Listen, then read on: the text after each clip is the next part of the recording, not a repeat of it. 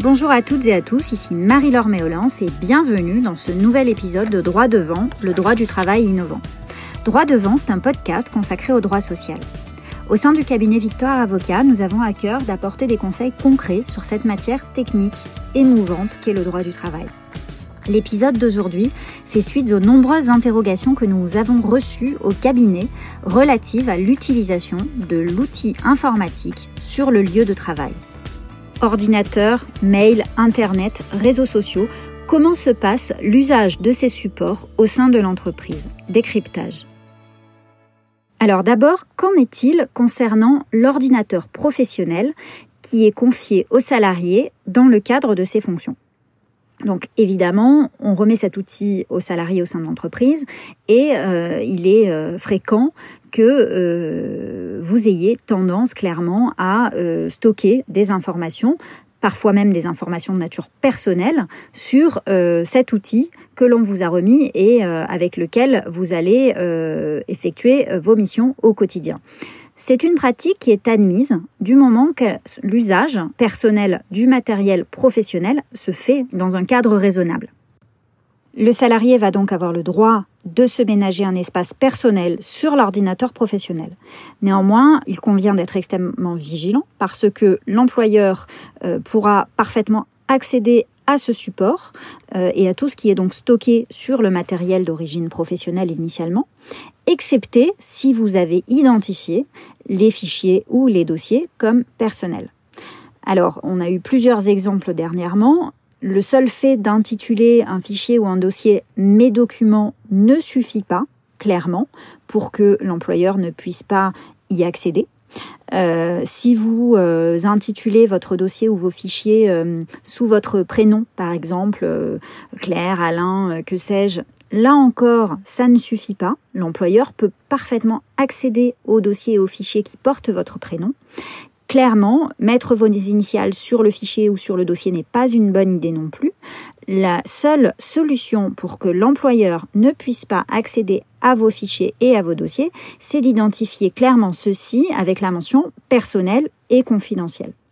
Même dans ces conditions, dès lors que l'employeur serait en mesure d'identifier un risque ou un événement euh, particulier qui lui donnerait l'occasion d'avoir ce qu'on appelle une suspicion légitime, eh bien, il serait fondé à ce moment-là à accéder au fichier et au dossier malgré l'identification. Donc s'il avait par exemple une suspicion légitime de concurrence déloyale, eh bien l'employeur pourrait passer outre la dénomination de personnel et confidentiel. Donc euh, clairement, les dossiers, les fichiers, toutes les informations quelle qu'elle soit, que vous pouvez stocker pour l'ordinateur professionnel qui initialement est mis à votre disposition par votre employeur, sont des informations auxquelles celui-ci va pouvoir avoir accès de manière assez facile. Qu'en est-il maintenant des messageries professionnelles? Eh bien, euh, clairement, les règles sont assez alignées avec celles que je viens de vous décrire concernant le stockage des informations et l'accès à l'ordinateur. Les messageries professionnelles, c'est un petit peu la même chose, c'est-à-dire que les messages que vous recevez, que vous envoyez, sont présumés avoir un caractère strictement professionnel. Et l'employeur va avoir la possibilité clairement de les ouvrir en dehors de votre présence, sauf dès lors que vous les aurez identifiés comme expressément familiaux ou personnels ou confidentiels. Voilà, c'est la seule euh, réserve qui euh, empêchera l'employeur d'en prendre connaissance. Ensuite, il faut savoir que des dispositions particulières peuvent aussi découler euh, d'un règlement intérieur, d'une charte informatique. Par exemple, un règlement intérieur peut prévoir que euh, le salarié doit systématiquement être présent lorsque l'employeur consulte la messagerie électronique. Et donc, il ne peut pas effectuer cette consultation en dehors de sa présence.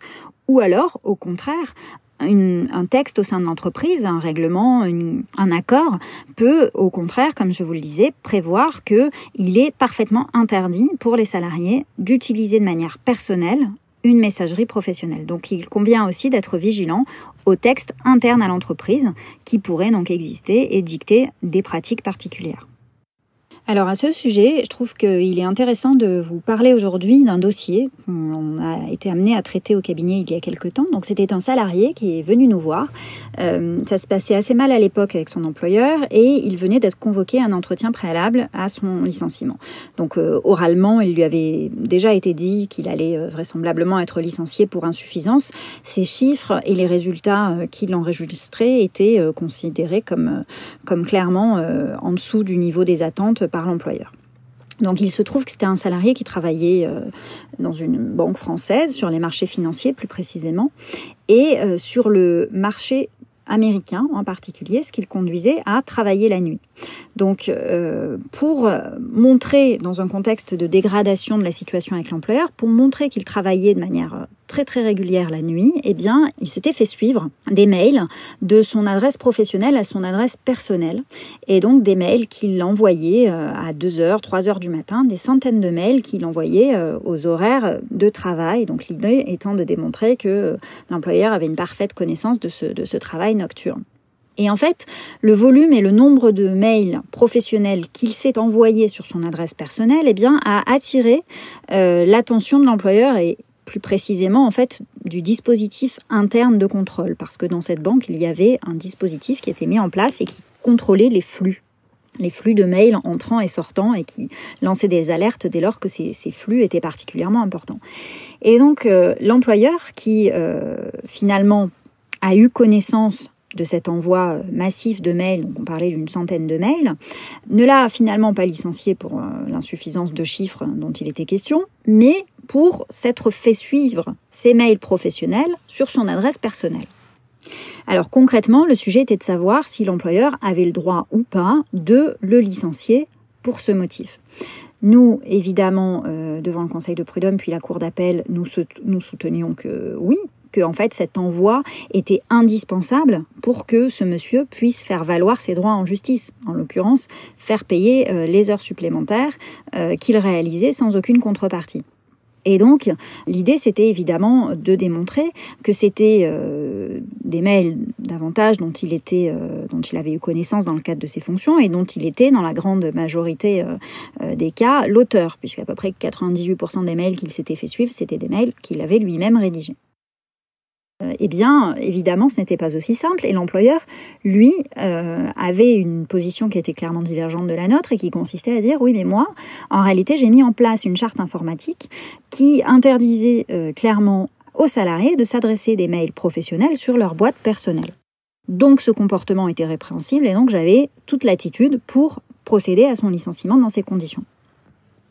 Alors, dans ce dossier précisément, ce qui nous a sauvés clairement, c'est qu'en fait, le système euh, utilisé par la banque n'était pas régulier. Il n'avait pas été régulièrement euh, déposé auprès de la CNIL. Donc la CNIL, c'est la Commission nationale d'informatique et liberté. À l'époque, il fallait déposer ce type, euh, faire un dépôt et signaler ce type d'utilisation d'outils informatiques. Et le dépôt avait bien été fait, mais il ne mentionnait pas que le dispositif pouvait avoir pour objectif de contrôler les salariés. Donc clairement, c'est ce qui nous a sauvés dans ce dossier, mais euh, de manière plus structurelle, éviter de vous faire suivre des mails professionnels sur votre boîte personnelle parce que clairement, euh, la plupart des, structures aujourd'hui euh, se dotent d'une charte informatique qui interdit ces comportements et donc il peut y avoir des sanctions pour un usage de l'outil informatique qu'on considérerait comme euh, non confidentiel et dangereux pour les intérêts de l'entreprise. Donc si vous avez des mails dont vous souhaitez faire état, dont vous souhaitez pouvoir vous servir, eh bien je vous invite à les imprimer, mais certainement pas à vous les faire suivre, et encore moins sur une adresse extérieure à l'entreprise. Alors concernant maintenant euh, l'historique de, des navigations euh, sur, les, sur les sites que vous auriez pu consulter, euh, là encore, cet historique de navigation peut être parfaitement consulté par l'employeur de manière libre. Lorsque vous classifiez un site que vous consultez de façon fréquente dans la rubrique favoris, ça ne donne pas à cet historique de navigation un caractère personnel, donc l'employeur peut librement contrôler votre historique des sites internet visités et euh, ce n'est pas euh, pour autant une immixtion euh, dans votre sphère privée. Et d'ailleurs, on a plusieurs exemples de licenciements qui sont intervenus en raison de l'importance des connexions Internet parce que les salariés précisément passer trop de temps à consulter des sites inappropriés ou parfaitement étrangers aux fonctions professionnelles. Donc là encore, l'historique de navigation peut parfaitement être exploité par la société. Dernier euh, sujet évoqué aujourd'hui, ce sont les propos qui sont tenus notamment sur les réseaux sociaux, Facebook, Twitter, euh, Instagram. On a plusieurs euh, arrêts qui ont été rendus au fil de l'eau. La, la jurisprudence s'est construite au fil de l'utilisation de ces nouveaux outils. Et alors clairement, le sujet pour les juges, c'est de savoir si les propos qui sont tenus sur ces réseaux ont ou pas un caractère public parce que lorsque le caractère public des propos n'est pas établi, eh bien, en général, les juges considèrent que le licenciement est sans cause réelle et sérieuse, c'est-à-dire qu'il ne tient pas, euh, pour être concret. Donc, euh, en réalité, euh, le débat porte souvent sur le, paramétrage des comptes et le fait de savoir si les salariés s'adressent exclusivement à une audience qui est donc privée, c'est-à-dire à un cercle restreint d'amis euh, avec des échanges qui ont une nature très très euh, limitée ou si au contraire le compte est ouvert à tous les membres par exemple sur Facebook à tous les membres Facebook ou même aux amis d'amis et auquel cas effectivement il y a un risque clairement que les propos tenus soient qualifiés de propos publics et qu'on puisse que l'employeur puisse vous sanctionner sur le fondement de ces propos qui serait qualifié de public. Donc là encore, soyez euh, vigilants, parfaitement vigilants à vos publications sur les réseaux sociaux euh, et euh, clairement, dans certaines conditions, les propos qui sont tenus sur ces réseaux peuvent être retenus comme des propos qui vont donner lieu à une sanction. Alors voilà pour les règles applicables à euh, l'utilisation de l'outil informatique au travail. J'espère que cet épisode vous a plu. Si c'est le cas, je vous invite vivement à me le dire, à l'écrire, à diffuser ce contenu. Notamment, euh, ce que vous pouvez faire, c'est laisser un avis euh, sur iTunes ou une note 5 étoiles, ce qui peut m'aider à faire connaître ce podcast et à le diffuser plus largement. Et puis, n'hésitez pas à m'écrire si vous avez des suggestions de contenu par mail ou à vous abonner également. Ce que vous pouvez faire, c'est vous abonner à la newsletter du cabinet Victoire Avocat. Voilà, je vous dis à très bientôt.